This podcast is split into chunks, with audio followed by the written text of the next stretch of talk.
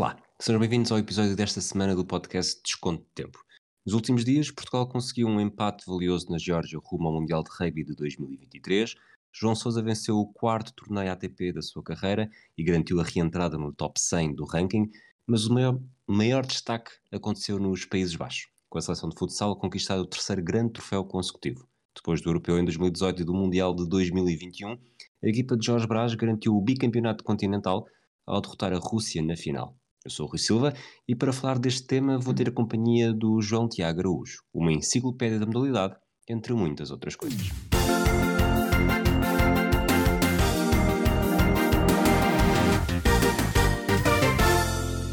Olá, João. Olá, Rui. Obrigado pelo, pelo convite para, como disse, para, para falar sobre futsal. Contem sempre comigo.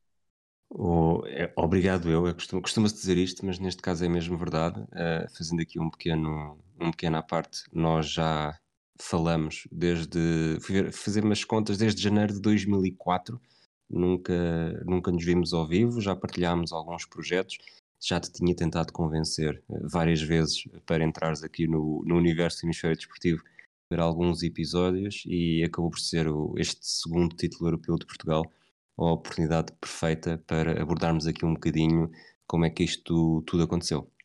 É, é verdade. Já nem sabia que era. Agora que, que falaste nisso, não sabia que era de janeiro de 2004. Janeiro de 2004 já vai muito, muito tempo. O Ziki ainda não, ainda não sabia falar. verdade mesmo. Verdade. Os, os miúdos que eu treino atualmente são de são de 2005, por isso nem sequer, nem sequer tinham nascido.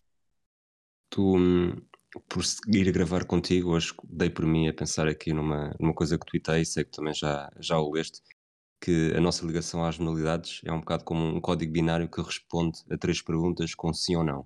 Se vemos essa modalidade, se gostamos de ver essa modalidade e se percebemos alguma coisa sobre essa modalidade. Eu acho que em qualquer uma delas as combinações são possíveis, nós podemos ver sem gostar nem perceber, podemos perceber, eh, mas não gostando nem vendo.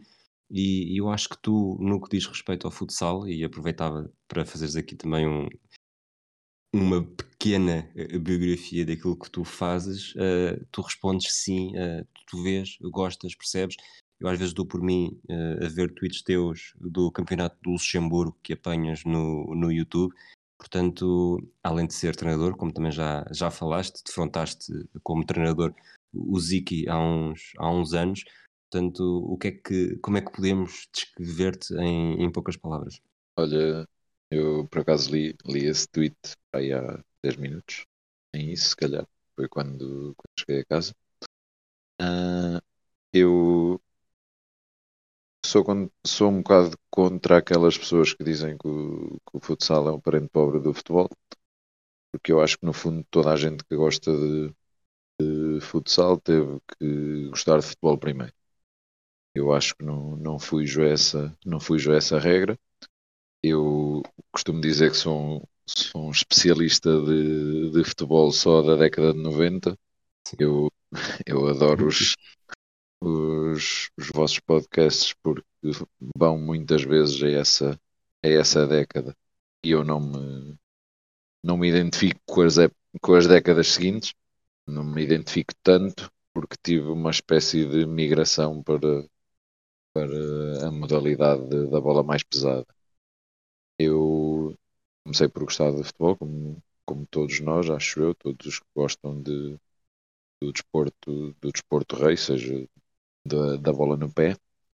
Uh, comecei por gostar do futebol e tive os primeiros contactos com o futsal através de aquilo que toda a gente tinha na, na década de 90 eram aqueles, aqueles torneios de verão pareciam pareciam um ponto alto de, das férias de verão de quem tinha 15, 14 anos nessa altura 14, 15 anos nessa altura de 85, por isso no final da década de 90 tinha 13, 14, 15 anos.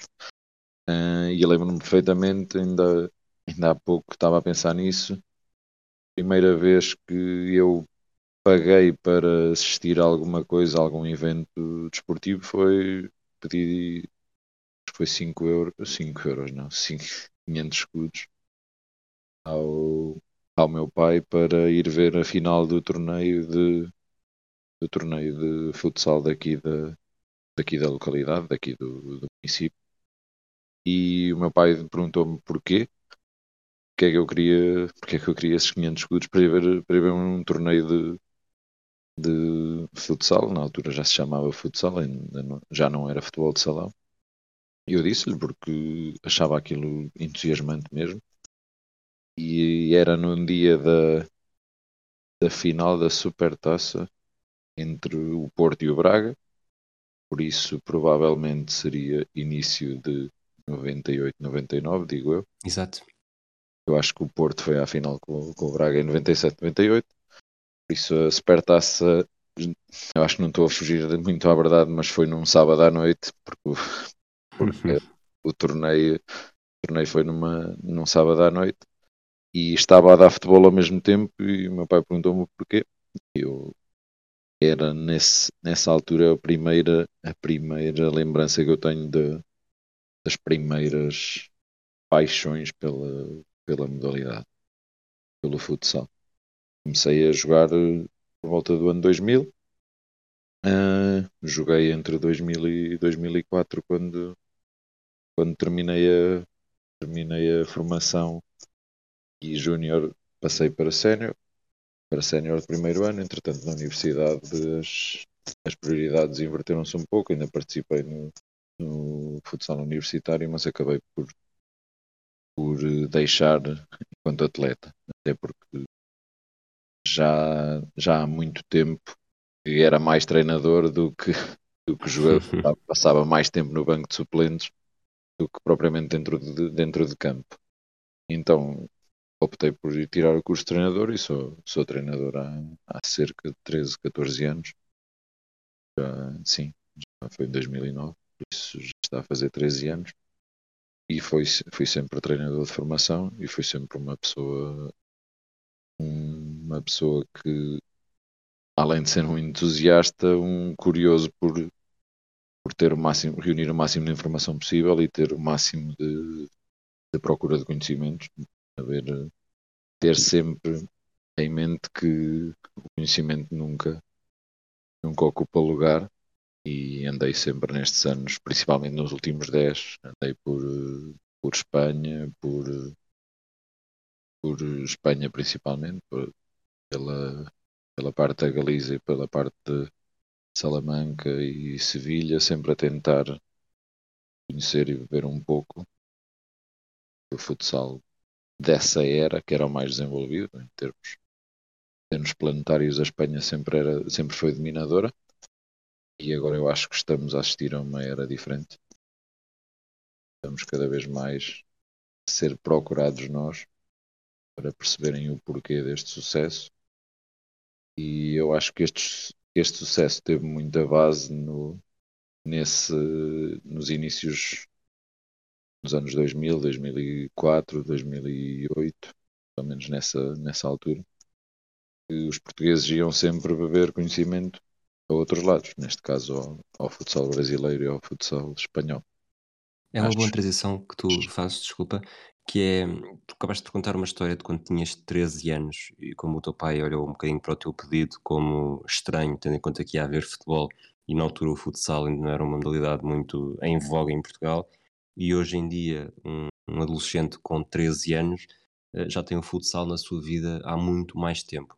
Achas que esta, esta evolução em Portugal, e mesmo do, dos jovens que cada vez há mais uh, praticarem futsal, está alicerçado no, nos títulos que Portugal e o Sporting uh, e mesmo o Benfica no início da, da década anterior conquistaram ou, ou há mais coisas por trás? E sendo certo que nós vamos falar muito do, do europeu conquistado no, nos Países Baixos, também nos interessa muito perceber uh, como é que de repente, e eu sei que não, é, que não é de repente, mas agora olhamos para o futsal e eu diria que, que neste momento o domínio ou os resultados de Portugal no futsal estão acima de qualquer outra modalidade, incluindo o hockey patins, que pode ter mais tradição. Os resultados nos últimos anos nem foram assim tão maus, mas ainda assim, para mim, não estão ao nível do, do futsal. O futsal tem, tem logo uma força, uma força muito grande e está, de certa forma, bastante implantada logo através do desporto escolar.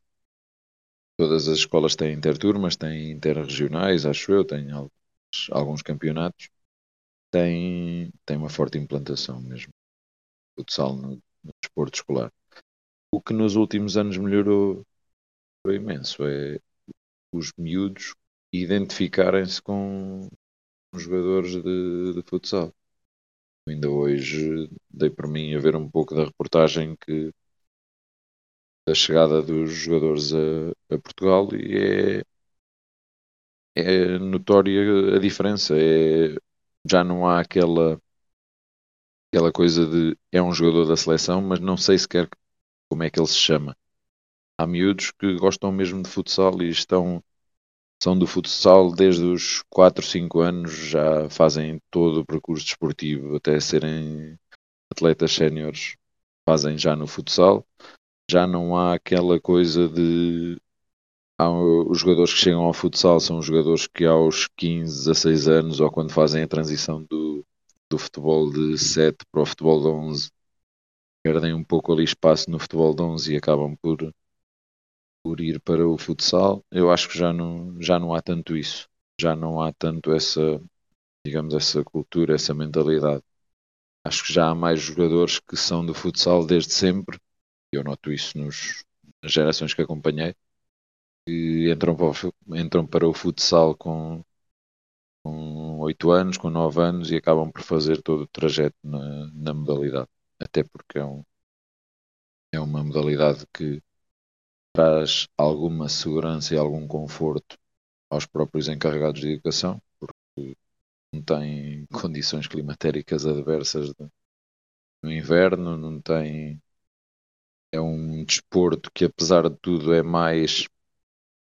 É mais um. É como se fosse uma modalidade de mais. maior cavalheirismo, digamos assim. Há muito mais fair play, há uma intensidade uma intensidade brutal durante o jogo, mas é tudo dentro de. Até por causa das próprias características do desporto e as próprias questões da, das faltas serem, serem acumuladas e depois darem, darem direito à punição. Acaba por ser um desporto que é bastante mais controlado e é muito, o fair play é muito mais evidente do que às vezes jogos de jogos de formação escalões jovens de futebol, por exemplo, as coisas despencam, despencam de forma mesmo, mesmo significativa. No, no futsal há, um, há uma certa certo cavalheirismo e um conforto para os próprios seguidores da modalidade. Isso acaba por criar uma cultura do futsal. Os miúdos que fazem parte de, dessa cultura desde cedo acabam por continuar sempre. Eu noto mesmo isso, noto que já há mais, há maior identificação, digamos assim. Eles identificam-se com o futsal, conseguem, por causa desta notoriedade, identificarem-se com ídolos de forma mais, mais rápida. Por exemplo, eu duvido que qualquer miúdo de 14, 15 anos nunca tenha ouvido falar do, do Ziquité, por exemplo. Acho que qualquer miúdo que, mesmo que pratique, seja praticante de futebol ou seja praticante de outra modalidade, seguramente que com, com este entorno todo mediático à volta, de, à volta da seleção da seleção de futsal e também através do, do trabalho do Canal 11, neste caso do canal da Federação, uh, duvido que haja, que haja jovens de 15, 16 anos que gostem de desporto que nunca tenham ouvido falar de, do Zic e que nunca tenham ouvido do, do Eric Mendonça, já não é só, e aqui era um ponto importante, já não é só o desporto do Ricardinho, é o, é o que eu acho. Exatamente, e é, portanto, nessa altura do Ricardinho, na geração do Ricardinho, sempre houve, eu diria, ali a partir de 2004, 2005, na altura ainda na Sport TV, já havia um grande mediatismo do futsal, sobretudo com finais uh, sempre decididas entre Sporting e Benfica, com muita emoção mas hoje em dia eh, só o mediatismo não dava títulos, não fazia a modalidade avançar por si só.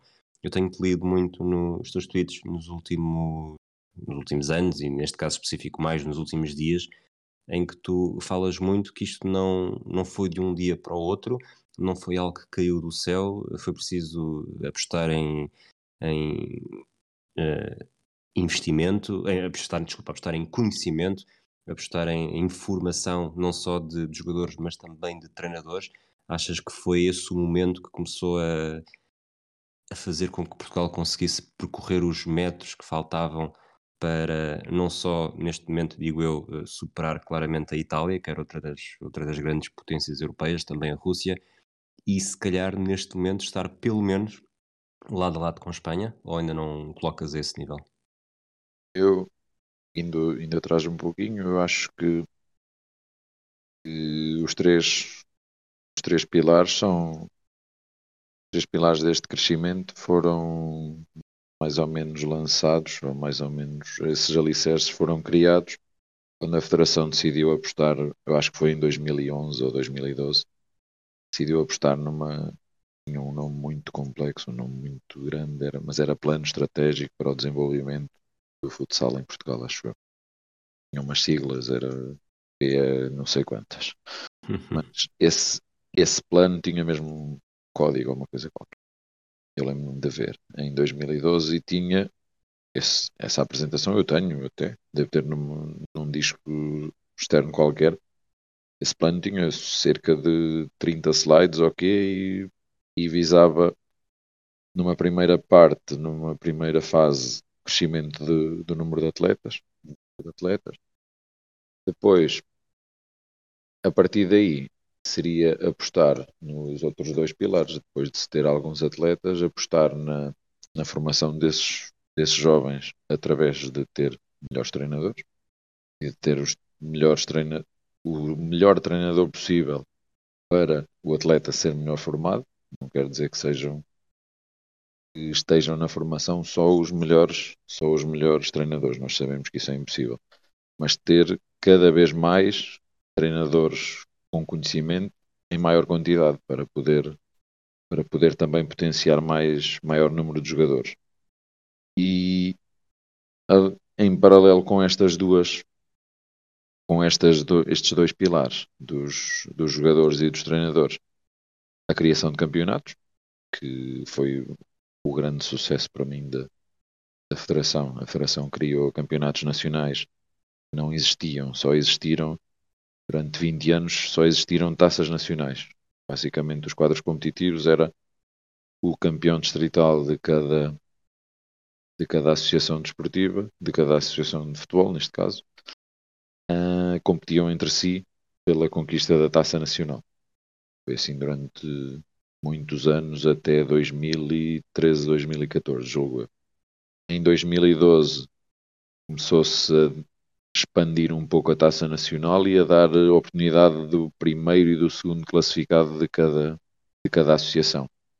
O que se traduzia logo numa, num aumento de competitividade, porque a Associação de Futebol de Lisboa colocava logo duas equipas em cada escalão, a Associação de Futebol do Porto colocava mais de duas equipas e isto aumentava logo o nível de competitividade. Eu julgo que foi 2011, 2012, a primeira vez, sim. Uh, a partir daí foi uma espécie de uma ponte, essa taça nacional alargada foi uma ponte para a criação dos campeonatos nacionais. Com melhores jogadores, melhores treinadores e um palco para, para os jogadores se desenvolverem melhor e haver maior competitividade, a Federação só teve que, que avançar para o passo seguinte, para o pilar seguinte, que era a certificação dos clubes e aquela aquele que é agora uma obrigação, as equipas que queiram, queiram estar na, na, na Liga Placar têm que cumprir com uma espécie de caderno de encargos e com, com muitos muitos pressupostos, pressupostos para poderem competir na, na Liga Placar. Isso acaba por, por fechar aqui um bocado o circo. Com, com melhores, melhores jogadores, melhores treinadores, um nível de competitividade, um, os campeonatos e uns formatos mais adequados para darem outro tipo de competitividade, quer aos jogadores, quer aos treinadores, e com os clubes melhor organizados, acho que aqui é aqui onde assenta o trabalho da Federação e tem, tem tido tem tido reflexo, acho eu. Nós falaste muito de 2012 como o ano uh, que começa a marcar a diferença. 2012, se começarmos a tirar, foi há 10 anos, se começarmos a tirar 10 anos aos jogadores que foram campeões europeus, vemos que duas das maiores estrelas, o Zico e o Tomás Passó, eh, provavelmente foi nessa altura que, que começaram a jogar e entraram no mundo do, do futsal. Sentes que esta é apenas, ou poderá ser apenas, a primeira geração do trabalho feito pela Federação, um trabalho feito uh, com um objetivo claro de, de médio e longo prazo, ou, ou, de facto houve muito talento, mas não podemos esperar necessariamente que agora haja Zikis e, e Tomás todos os anos? Eu, eu até acho que eu acho que esta, esta, do, esta geração do Ziki e do Tomás, o Tomás é de 2000, sim, o Ziki é de 2001, eu acho que esta geração já nem, nem é bem a primeira dessa, dessa, destas, desta nova era, destes últimos 10 anos. Eu acho que a primeira é a do, é do Afonso Jesus, que já tem 24 anos, mas que foi dos jogadores que logo em 2013, 2014, quando foi criado, isto foi por, foi por fases, foi criado inicialmente o Campeonato Nacional de Sub-19, poderia, podia ter dois jogadores sub-20. Cada equipa podia ter. Acho que o campeonato chamava, sim, chamava-se na mesma sub-20. Mas era, basicamente era um campeonato sub-19, um campeonato de júniores que podia ter mais dois ou mais três jogadores de sub-20. O Afonso, na altura era jogador do, era jogador do Sporting e foi a sua geração foi para mim foi a primeira que tirou partido do, tirou partido da criação dos campeonatos nacionais. Esta geração do, do Ziki e do Tomás Passó foi no passo seguinte. O passo seguinte foi a criação do Campeonato Nacional de Juvenis. Foi em 2016, 2017. Eu julgo que foi três anos depois. Exato, foi três anos depois da, da criação do Nacional de Sub-20. Essa geração começou a competir no, no Campeonato Nacional de Sub-17 eu fiz parte desse campeonato nacional de sub-17, esse primeiro. O Beira-Mar classificou-se para, para essa prova no ano anterior. Eu fui treinador na primeira época de, de campeonato e eu fiz um levantamento há pouco há poucos meses atrás dos miúdos que competiram nessa época no, no primeiro campeonato nacional de juvenis. Acho que já foram 65 jogadores que já se estrearam na Liga Placar. E desses 65 jogadores, se eu agora for usar um filtro diferente, dois deles são campeões, são campeões da Europa, o Tomás Passó e o, e o Ziki, mas há muitos desses que estão às portas de, de entrarem na seleção de na seleção A. Já serão agora da seleção sub-21, serão serão certezas da seleção sub-21. Aliás, se houvesse campeonato da Europa, por exemplo, da seleção sub-21, Portugal podia levar ainda a seleção sub-21, quer o Zico, quer o, quer o Tomás, quer, as, quer os jogadores dessa, dessa geração. Já não faz sentido, eles já são, já são de, da equipa principal.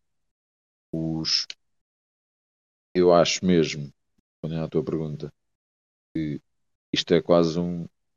A máquina está tão bem montada que acho que já não há volta atrás.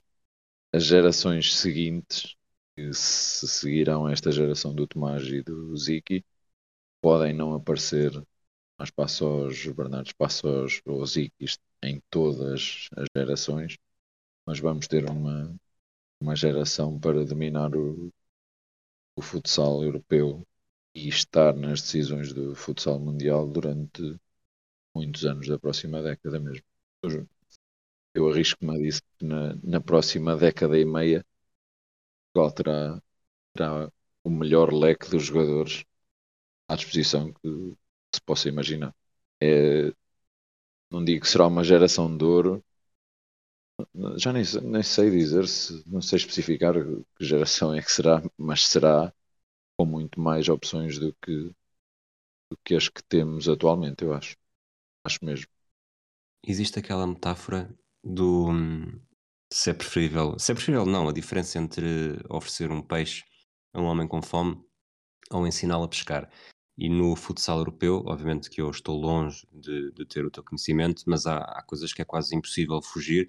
Uh, a Espanha, realmente, grande geração, sobretudo baseada em, em, em jogadores espanhóis também, jogadores espanhóis nascidos, nascidos em Espanha, mas depois vemos, sobretudo, a Rússia e outras repu antigas repúblicas soviéticas socialistas tiveram desde sempre e continuam a ter, e este europeu não foi exceção, muitos jogadores uh, nascidos no Brasil que são, de alguma forma, a justificação é, é desenvolver o próprio campeonato, os campeonatos locais e com isso desenvolver também os jogadores locais. Portugal sempre adotou uma, uma postura muito mais próxima da Espanha, apesar de eu estava a tentar lembrar-me do nome, não consegui, sei que pelo menos tivemos um, um, naturalizado, um brasileiro naturalizado num dos europeus ou mundiais ali na, na primeira década do século XXI, mas sempre foi mais esta, esta postura a longo prazo. Achas que o tempo está a demonstrar claramente que foi a aposta certa da Federação e mais do que ser a aposta certa, uma aposta que deu naturalmente ou quase obviamente mais bons resultados do que daria se tivéssemos ido pela outra via, mesmo que se continuasse a apostar na formação. Eu, os nomes que estão estás a lembrar, um deles será seguramente o Ivan, o Ivan Dias, que era, era um fixo da, da seleção no início. Tivemos também o Marcelinho, que Marcelo, coisa, já não sei que agora trabalha no futebol e no ou no Dubai ou no Qatar. Uh, tivemos ainda outro caso de um jogador naturalizado que era o Evandro, que era do Sporting jogou, chegou a jogar na seleção já em 2007, 2008, por volta disso, mas, mas houve ali um bocado, foi só nessa, nessa fase, houve um romper desse, desse cordão com os jogadores naturalizados brasileiros. Eu, eu compreendo as seleções como a Geórgia, como a Cazaquistão, que, que vão buscar naturalizados express para, para, as suas, para as suas seleções. No caso do Cazaquistão, que é um trabalho que já vem há muitos anos, acaba por desenvolver o, o jogador nascido, nascido lá no Cazaquistão, porque também é um clube, há um clube que é, faz a ponto com a seleção, o treinador é o mesmo, é o Kairat neste caso, e acaba por os jogadores ao treinarem com jogadores naturalizados durante o ano inteiro acaba por desenvolver as, a academia e os escalões de base de, daquele, daquele clube. E os jogadores que lá são integrados a uma espécie de metade, metade do plantel metade do plantel são naturalizados brasileiros naturalizados, a outra metade são jogadores que vieram da, da academia e acaba por, por fomentar o desenvolvimento do jogador local. O, a Espanha também teve durante algum tempo alguns jogadores com, com influências de ou naturalizados brasileiros, como Daniel Ivanhas, como Fernandão, Marcelo, outros, mas a Espanha encetou mais rapidamente do que Portugal o caminho da, da criação, como eles chamavam, a criação do, do jogador inteligente. O que Portugal fez nos últimos anos, eu converso com, com alguns treinadores que me dizem isto, uns que conhecem a realidade do, futsal espanhol e que agora estão a, estão a conhecer a realidade do, do futebol do futsal português. Uh, o que me dizem é que Portugal continua a formar jogadores de rua como, como ninguém. Neste momento, no, mesmo se nós compararmos as duas realidades, a realidade portuguesa com a realidade espanhola, o, a grande diferença é que Portugal tem, tem jogadores com aquele, com aquele futsal de rua, digamos assim, que não foram tão formatados como, como são, por exemplo, no, no futsal espanhol. Acho que isso é a grande a grande virtude dos últimos anos do futsal português, se olharmos, se olharmos para trás. Conseguiu tornar o nosso desporto muito mais competitivo.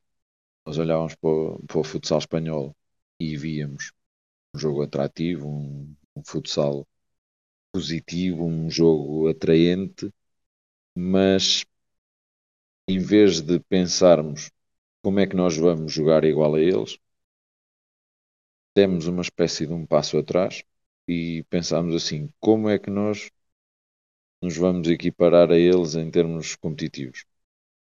Então, crescemos em dois campos ao mesmo tempo.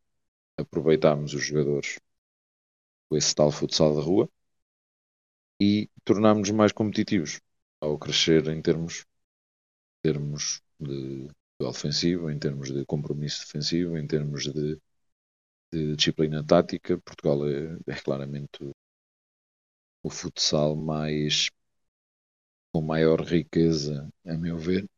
Não é por acaso que Portugal e a Argentina são os grandes dominadores dos dois, dos dois principais continentes.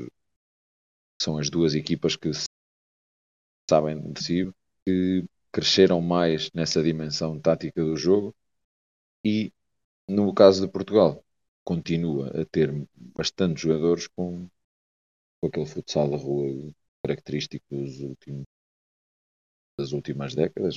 Não há, há muito mais jogador de rua para lá de, Ricardinho, o qual tem em Pani, em Pani esse, esse novo embaixador digamos assim, mas há muito mais jogadores, mais jogadores desse, desse futsal de rua. Eu conseguiria aqui rapidamente, íamos esquecer de alguém, não vale a pena, conseguiria aqui rapidamente achar 10 jovens nascidos depois de 2002 que podem vir a ser jogadores de, de craveira internacional pela, pela nossa seleção. E isso é um dos grandes, um dos grandes méritos, acho eu. Eu sei que tenho uma visão muito futebol-cêntrica, portanto vou tentar fazer o máximo de sentido possível nestas próximas perguntas que são abordam todas o mesmo tema. Tu falaste do, do futsal de rua e, e há também uma conversa do, do, futebol de rua. Falaste do Ricardinho, o Ricardinho que teve uh, naquela fase, de, ainda no, no, início do século XXI, se, se iria ou não, assim, e foi mesmo uma possibilidade, confessado pelo próprio, assinar pela equipa de futebol do Benfica para tentar a sua sorte. Eh, eu diria que com o passar dos anos, eh, hoje em dia, cada vez menos se pensa nisso, de um jogador, uma estrela da seleção nacional de, de futsal portuguesa, já não se pensa tanto se poderá ser uh, integrado ou se teria sucesso numa equipa de futebol. Ainda assim, eu dei por mim uh, a ser quase impossível uh, olhar para o Ziki e a forma como ele se movimenta dentro de campo e não ver ali algumas características que parecem muito mais de futebol de 11 do que Ricardinho tinha de, de futebol de 11 quando jogava futsal. E a pergunta que depois tu podes explorar todos estes pontos é, parece-me que o, que o Ziki é um, esquecendo mesmo a parte do futebol, parece-me que é um unicórnio. Quais são as características de que fazem dele um jogador tão perigoso e, e diria que uh, passos largos para se tornar no jogador de futsal, o melhor jogador de futsal do mundo.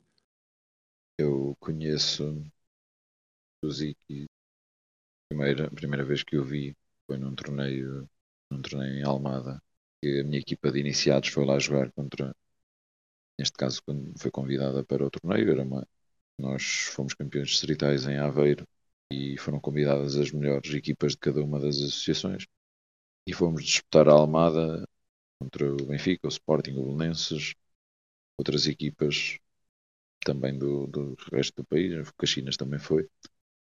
E foi a primeira, primeira vez que vi, vi o, o Ziki jogar. Era iniciado do segundo ano. E há jogadores que, quando nós vemos com 14, 15 anos, não temos dúvidas nenhumas de que chegarão lá, chegarão lá acima e que o trajeto deles, a correr tudo bem e se tiverem a mentalidade certa, vão chegar, vão chegar ao topo. O Ziki, eu não, di, não diria que em 2016, há 5, 6 anos atrás, quando eu, quando eu o vi pela primeira vez, não diria que poderia perspectivar algo como o que ele está a conseguir, mas tinha a certeza absoluta que ia, que ia ser jogador da seleção nacional. Assim como quem viu tinha a certeza absoluta que o Ricardinho ia ser, ia ser jogador de figura de proa da seleção nacional. Quem viu o Cardinals foi um quem viu João Queiroz, quem viu esses jogadores dessa geração, Marinho também, quem viu esses miúdos na formação consegue, conseguia perspectivar. O Ziki é dominante porque tem, tem características que fazem dele um, um jogador que, que consegue aliar uma, alguma capacidade técnica, porque ainda é uma das coisas que tem, tem a melhorar e que pode, pode potenciar bastante nos próximos anos, que é ainda não consegue, ainda não tem aquela capacidade de finalizar que tem outros pivôs dominantes do futsal mundial, como nós temos. O Barrão tem uma capacidade para finalizar que é quase sobre-humana. O Ziggy consegue aliar a sua capacidade técnica, que tem, que tem bastante capacidade técnica, para uma espécie de uma ginga própria, digamos assim, do, do tal futebol de rua e do tal futsal de rua, com a sua compleição física.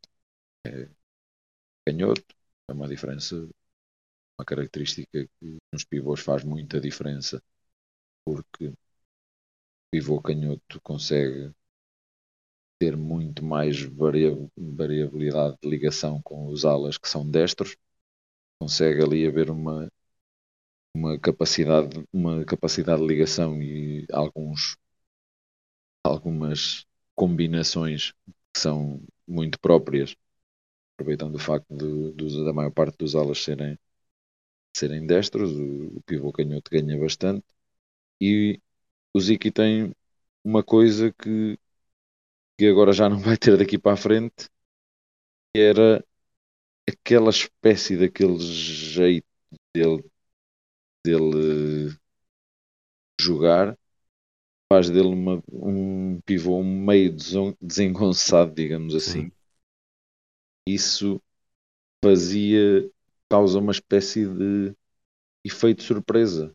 Não sei, não sei explicar de outra forma. É, aquele, o jeito dele e aquela ginga dele acaba por, por levar a que seja muito mais imprevisível para, para o defensor.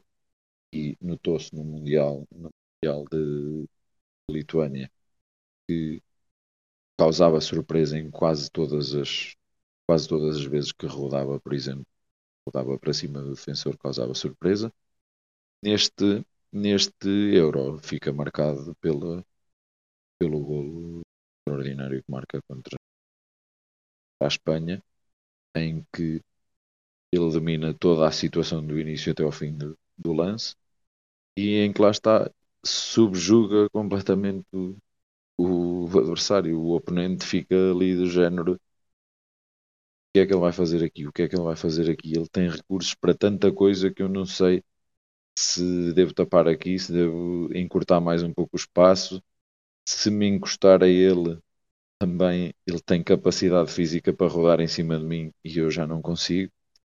Acaba por, acaba por ser ter quase que uma simbiose de características que fazem dele um jogador de características únicas mesmo, um jogador para ser não haverá, eu arrisco-me a dizer que nos próximos 10 anos não haverá nenhum, nenhum pivô que se aproxime a qualidade do, do Ziki.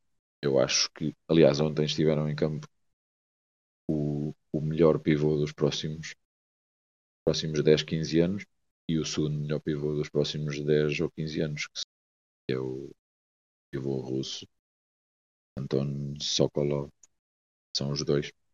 Curiosamente, são os dois canhotos, dois mais ou menos com a mesma estrutura, com a mesma estatura física mesmo uma altura semelhante, digo eu, uh, mas em que, lá está, nem por acaso, se formos a comparar os dois, um é muito mais previsível nos seus, nos seus movimentos, enquanto o Ziki tem muito, uma variabilidade muito maior, por causa de ter essa, essa digamos, vou voltar à mesma palavra, parece que tem uma ginga de, de jogador de rua, faz dele um, completamente imprevisível. E ele próprio já explicou isso. Ele já explicou, já explicou de onde é que isso vem. E que é de mora de, em Santo António dos Cavaleiros e é o que ele diz. Uh, naquele lá no bairro, quando jogam uh, naquelas sessões intermináveis de jogos ao, ao bota fora, ele ou se agarram a jogar ou são tantas equipas que a equipa só volta a jogar uma hora depois ou duas horas depois, quando der a volta às equipas todas que estão à espera para, para sair. Por isso, ao bota fora tem que ser para, sempre para ganhar e tem que ser sempre para manter a equipa dentro do, dentro do ringue. E acaba por. Ele já explicou isso numa entrevista há pouco, há um ano, no Canal 11. Acaba por vir daí vem daí essa competitividade, vem daí essa variabilidade de, de jogo, essa capacidade de, de, trazer o futsal da rua para a competição, para o futsal profissional. Falaste de competitividade, eh, entrando agora mais, mais a fundo neste europeu. Portugal esteve a perder 2-0 com a Sérvia no primeiro jogo, ganhou 4-2. Portugal esteve a perder 2-0 com a Espanha nas meias finais ganhou 3-2 e esteve a perder novamente por 2-0 na final com a Rússia e ganhou 4-2. Em qualquer um destes jogos, o que eu senti foi Portugal a ser muito pouco Portugal. E o que é que eu quero dizer com isto? Uh, nos anos anteriores, qualquer que fosse a modalidade, parecia que se houvesse alguma coisa que poderia vir a correr mal, provavelmente aconteceria. Nestes jogos, mesmo a perder 2-0, e com seleções como, como Espanha e Rússia, que durante muitos anos foram. Houve quase um complexo de inferioridade e de besta negra, acho que só, só faltou mesmo aqui a Itália para fazer linha. Uh, nestes jogos houve sempre a sensação que, mesmo a perder 2-0, e acho que o, o, Jorge Braz também esteve muito bem nesse aspecto, na forma como falava com os jogadores, pelo menos o que se conseguia ouvir durante as transmissões, é que mais tarde ou mais cedo Portugal iria fazer a diferença e ia passar para a frente. Eu acho que esta mudança de, de mentalidade, algo que também se começou a perceber no, nos resultados do Sporting na Liga dos Campeões de Futsal, achas que é resultado natural da qualidade, da forma de trabalhar, ou mesmo de, da forma como os triunfos acabam por inspirar cada vez mais triunfos e torna-se num, num círculo vicioso? Virtuoso, neste caso.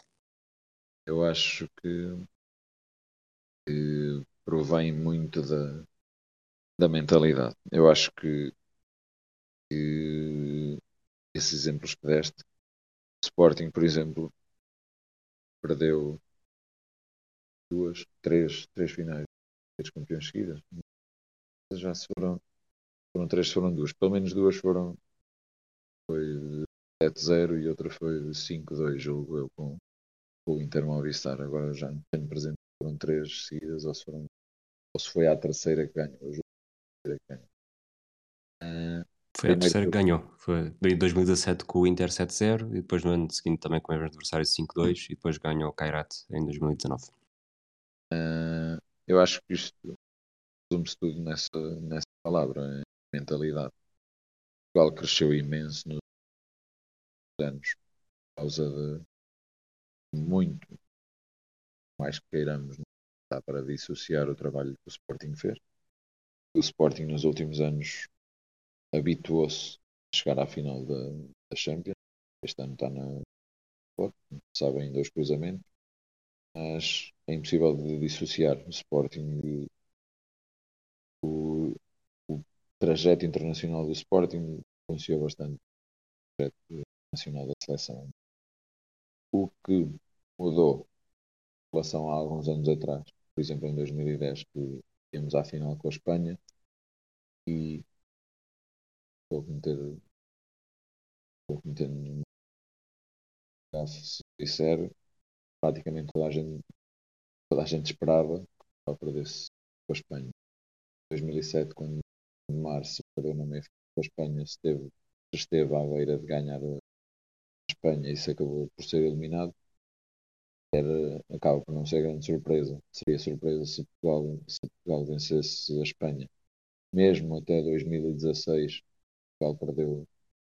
É que nós estamos a falar hoje em 2022. Em 2016 foi a última vez que Portugal ficou foi eliminado de alguma competição, foi eliminado do Euro em fevereiro, eu acho que em fevereiro o Euro 2016, e Portugal foi eliminado pela Espanha, quartos de final, e depois foi eliminado do Mundial da, da Colômbia, foi eliminado pela Argentina nas, nas finais do Mundial da Colômbia, que foi, acho eu, em setembro, e de setembro de 2016 para cá, Portugal nunca mais foi eliminado em nenhuma, em nenhuma competição.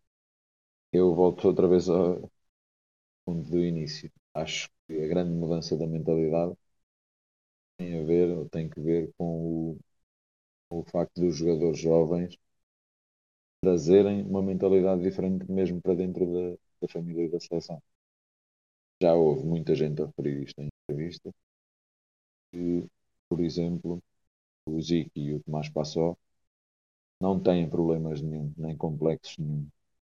Têm fantasmas, diremos assim, de jogar contra a Espanha ou a Rússia, ou mesmo a Ucrânia ou a Itália, porque nos últimos 4, 5 anos têm dezenas e dezenas de internacionalizações nas seleções jovens a jogarem sistematicamente contra a Espanha, contra a Ucrânia, contra a Itália, contra a Rússia, a jogarem sistematicamente contra as seleções mais fortes do, do panorama europeu e a ganharem praticamente todos os jogos. Eu recordo-me de uma época, que foi 2018, 2019, em que Portugal fez cerca de 10 jogos, seleção jovem, acho que seleção de sub-17, e desses 10 jogos eu julgo que ganhou 9 e perdeu apenas um. Os estágios de, das seleções jovens são um diferentes, têm sempre dois jogos cada um dos estágios. Por exemplo, faz-se um estágio em fevereiro e joga-se duas vezes com a Rússia. Faz-se um estágio em março e vai-se duas vezes a Espanha fazer dois jogos particulares com a Espanha. Tal é sempre essa, essa a regra. Falando nessa época, acho julgo que houve cinco estágios, houve dez compromissos das seleções e só se perdeu uma vez com a Rússia e ganhou-se duas vezes à Espanha, ganhou-se duas vezes à Ucrânia, ganhou duas vezes à Itália. As seleções, mas a Eslováquia até na altura também. Mas há um hábito, uma coisa, não há aquele fantasma de chegar à Espanha e chegamos à Espanha e vamos para casa. Chegamos à Espanha outra vez, foi nas meias, já não chegamos à final. Foi nos quartos, epá, calhou logo aqui o cruzamento espanhóis, calhou logo nos quartos final. Não há, não há esse estigma que havia em 2016, em 2014, quando se foi eliminado pela Itália, mesmo em Mundial de 2012 também e aquela tal estigma que quando nos aparecesse pela frente ou a Espanha ou o Brasil temos volta para casa acho que essa essa foi a grande a grande diferença. Ao, ao trazer estes jovens para, para dentro do grupo joga praticamente parece que esse esse complexo ou a forma descomplexada de encarar o, de encarar o desafio acaba por contagiar o resto do grupo. Próprios, próprio Ricardinho, eu, já falou sobre isto numa entrevista. Ou acho que foi o João Matos. E eles, mais velhos, pensavam bem em Espanha, mas olhavam para o lado e viam o Zico a, a pensar bem em Espanha, então e quê? Eu acho que nunca perdi nenhum jogo contra a Espanha. Ou, se perdi, perdi uma vez, ganhei 8, ou perdi duas vezes, ganhei 11, 10. Acaba por ser aqui este, este clique desta geração que acaba por descomplicar aqui um pouco. E acaba por criar, lá está, uma mentalidade vencedora. Tu disseste há pouco que, eu também já me apercebi disso, que tens muitos contactos com, com Espanha e com o futsal espanhol. Sentes que do outro lado da fronteira se está a passar exatamente o oposto e os espanhóis olham cada vez mais para os confrontos com Portugal, com já fomos? Provavelmente, provavelmente mesmo. Uh, se nós conseguirmos partir estes três, estas três conquistas, estas três conquistas tiveram as três o momento em que nós pensamos já ganhamos quando enfrentamos os, os espanhóis. Basicamente a montanha que o Jorge Brás diz, temos que escalar a montanha outra vez. No Euro, a montanha foi no primeiro Euro, em 2018, a montanha foi, foi a Espanha, mas foi o jogo da final. No Mundial de 2021, Lituânia, a montanha foi a Espanha, foi agora já que passamos, passámos e a partir desse momento, a partir do momento que a seleção, a seleção passou jogo dos quartos de final, pouca gente acreditaria que não, chegaria, não chegasse pelo menos à final. E acabou por chegar até à final de forma um bocado nem, não é excesso de confiança, mas sentia-se, sentia-se que poderia cair para o nosso lado, para a Argentina. Este, neste Euro, depois de chegar a uma Espanha renovada, Espanha que queria definitivamente apagar, uh, apagar a imagem de, de ter perdido para Portugal em setembro, ter perdido para Portugal em 2018, uma Espanha determinada a contrariar, a apagar essa imagem. Está a ganhar 2-0 e é completamente subjugada na segunda parte. Eu acho que quando terminou o jogo, o jogo contra a Espanha, poucas pessoas que acompanham a modalidade eram capazes de, de prever outra coisa que não fosse o título europeu. Foi campeão europeu ao eliminar a Espanha. E acho que os espanhóis já sentem, fundo, aqui que eu queria chegar, que até podiam sentir que 2018 foi um acaso. Ganhar o europeu foi um acaso. Caiu para o nosso lado, caiu para o lado português. Já andava a cair há muitos anos para o lado espanhol. Aconteceu. Chegaram ao, ao Mundial, não se quiseram acreditar. A gente ter batido na tecla que vezes praticam uma espécie de antifutsal. Jogam com o regulamento. O regulamento diz que podemos fazer cinco faltas, os defensores podem usar os braços, pode haver bloqueios, pode haver um jogo mais físico. Então havia muito essa corrente de temos o futsal lírico, lado dos espanhóis, o nosso futsal romântico, o futsal dos portugueses é o futsal de quem quer estragar o futsal romântico. Havia um, bocado isso e esconderam-se ou escudaram-se um pouco nisso. Portugal, Portugal jogar feio, Portugal ser só competitivo, só saber ser competitivo, não ter um futsal atraente. Escudaram-se também um pouco na, na questão da arbitragem. Portugal-se bem fora teve um golo, o golo que deu início à remontada contra a Espanha. Foi um golo que passou no, passou no vídeo árbitro no chama vídeo árbitro no futsal, mas pronto. Vir, acho eu. O VAR uh, passou, no, passou nesse, nesse, nessa revisão do vídeo árbitro. Poderia não passar o lance do 2-1, iniciou no lance da falta e também se esconderam um pouco nesse, nesse lance. Esconderam-se um pouco na parte de ter sido com um autogol que Portugal deu a volta ao jogo.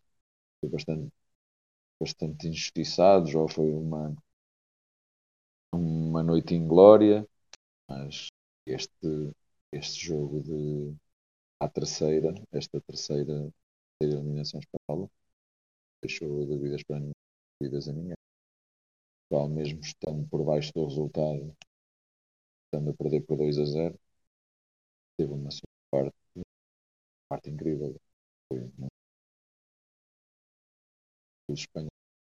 Acho que este, esta terceira vez, a terceira terceiro ato já já mentalizou mais mais pessoas espanhol de que se calhar é preciso dar dar corda aos sapatos, ser-se um pouco mais humilde, tentar aprender um pouco, um pouco mais com o, o que nós estamos a fazer ou com o que a federação está a fazer para tentarem reformular as coisas do lado deles. E, caso contrário, Portugal arrisca-se a ter um caminho do futsal europeu nos próximos 10 anos. Lá. Para, para terminar então, para não roubar muito mais tempo, lanço-te aqui uma, uma pequena armadilha. Na introdução falei da vitória do João Sousa e do empate de Portugal na Geórgia, que deixa pelo menos as contas mais simples para um eventual apuramento para o segundo Mundial de Rugby na história de Portugal, já teve em, em 2007, numa altura em que existia também o, o Livre Indireto, que era o, o blog que, que, criaste e do qual eu fazia parte também, em que basicamente falávamos um pouco também sobre todas as modalidades. Alguma vez eh, te passou pela cabeça que 15 anos depois poderíamos ter as modalidades portuguesas a um nível tão bom? É assim, eu qualquer coisa que seja, qualquer modalidade que esteja a dar na televisão, eu paro, paro e vejo. Sou um daqueles, como já falámos muitas vezes, privado, um daqueles saudosistas das, das tardes do Desporto 2 que tinham em rodapé resultados todos a passarem de todos os jogos que estavam a ser disputados naquela altura, naquele, naquele momento, quero dizer, e que nós, quando éramos, não posso dizer nós, éramos jovens, se houvesse para ver um ABC de Braga com Holanda, certo? De lá, lá da mesma zona, uma espécie de um derby, se, estivesse a passar na RTP2, nós víamos. Se estivesse a passar a seguir o jogo de Hockey em Patins, também, também víamos. Eu acho é que nos últimos anos houve algumas modalidades que se profissionalizaram mais do que outras.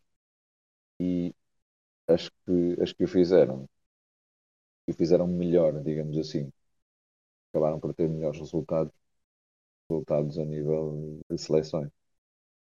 Lembrarmos do. Sou, sou grande fã. Eu não consigo ver muito tempo num jogo de handball, por exemplo. Consigo, pela minha, minha maneira de ver o desporto, não consigo. Acho que é um jogo bastante passivo em alguns momentos. Os jogos das seleções, das seleções toda a gente vê. Exato. Das fases finais, todos nós todos nós vemos e todos nós nos recordamos de momentos, de momentos recentes, de apuramentos, o jogo apuramento para, para Tóquio, certo? Foi no último segundo. Sim, sim, sim, contra a França. Então, lá está. Eu acho que, apesar de tudo, em termos mediáticos, as modalidades, as modalidades têm muito mais impacto junto, do, junto dos consumidores do desporto entram-nos muito mais pelos olhos dentro. É para, é para perceber. Acho que entram muito mais pelos, olhos dentro. Eu lembro perfeitamente de 2007, quando Portugal foi ao Mundial de, de Rugby. Foi fantástico. Sim, sim. Na fase de grupos. Nova Zelândia, Escócia, Roménia e Itália, salvo erro. É para os jogadores foi emocionante poderem ver uh, aquela tradicional dos, da Nova Zelândia, da seleção da Nova Zelândia, da entrada nos jogos, naquela cerimónia. Uh, e nessa altura foi, algo que os portugueses viram bastante, foi, os portugueses seguiram bastante bastante o trajeto dos lobos tem havido uma espécie de um pouco intermitente, intermitente, eu falei há pouco do handball, mas eu acho que no, nos últimos anos, até por causa de, da ligação que há entre futsal e futebol, o futebol ganhou bastante projeção título europeu em 2016 e futsal à boleia sedimentar-se como uma modalidade mais praticantes, acho eu até. A modalidade de pavilhão com mais praticantes conseguiu sedimentar-se cada vez mais no, no seio dos, dos seguidores do desporto em Portugal. Eu acho que há muita gente que segue desporto que já não olha para o futsal só como o Ricardinho já encontram, já conhece, conhece outros jogadores também. Até mesmo para o futsal. Não, não consigo passar, não tenho grande conhecimento das outras, das outras modalidades, mas daquilo que vejo, o basquete nos últimos anos, o basquetebol teve, pelo menos nos últimos 10 anos, acho que atravessou aqui algum declínio em termos do campeonato, em termos das equipas, equipas do escalão principal e acho que o futsal está a fazer está a fazer está a crescer, está a crescer bastante. A liga vai ser reduzida de vez de 14 já passou de 16 para 14 agora vai passar de 14 para 12 equipas vai se elitizar cada vez mais lá, lá no cimo do, do futsal, mas vai criar um futsal melhor, eu acho. Criar algo muito mais competitivo. E o plano da, da Federação der certo. Depois esse, esse modelo será, será replicado em todos os escalões de formação, no 19, no sub-17 e no sub-15. Vão todos passar a ter primeira divisão de 12 equipas, jogarem todos a esse, a esse patamar, certeza absoluta que haverá qualidade. Certeza absoluta que haverá qualidade. Os clubes que não conseguirem estruturar para estarem nesse, nesse patamar não vão conseguir para o panorama distrital. E contra, contra mim falo que o treinador do Sport Clube Beira-Mar no, no Nacional de Juvenis e sinto todos os anos o campeonato ao ir estreitando, ao passar de 16 para 14 equipas, vai descendo cada vez mais equipas, passar de 14 para 12, cada vez mais os lugares de promoção. Isto obriga os clubes a prepararem-se a dois, três anos para não passarem pelo, pelo, pela posição de descida ou passarem por uma época em que as coisas possam proporcionar correr mal e acabar por, por descer a divisão. A partir de agora, ou a partir de agora não, a partir de 2023, 2024, todos os clubes que estarão nos patamares máximos têm que ser mesmo clubes que estejam, estejam bem estruturados. E isso vai contribuir para que, para modalidade cresça agora. Bom, João, muito obrigado por este tempo que nos deste e por esta aula para falar de futsal. Ah, não, Obrigado eu. Houve muita coisa que ficou por dizer, seguramente. Também deve ter aberto alguns parênteses. Chegou a uma altura, já nem sei se o fechei ou se não.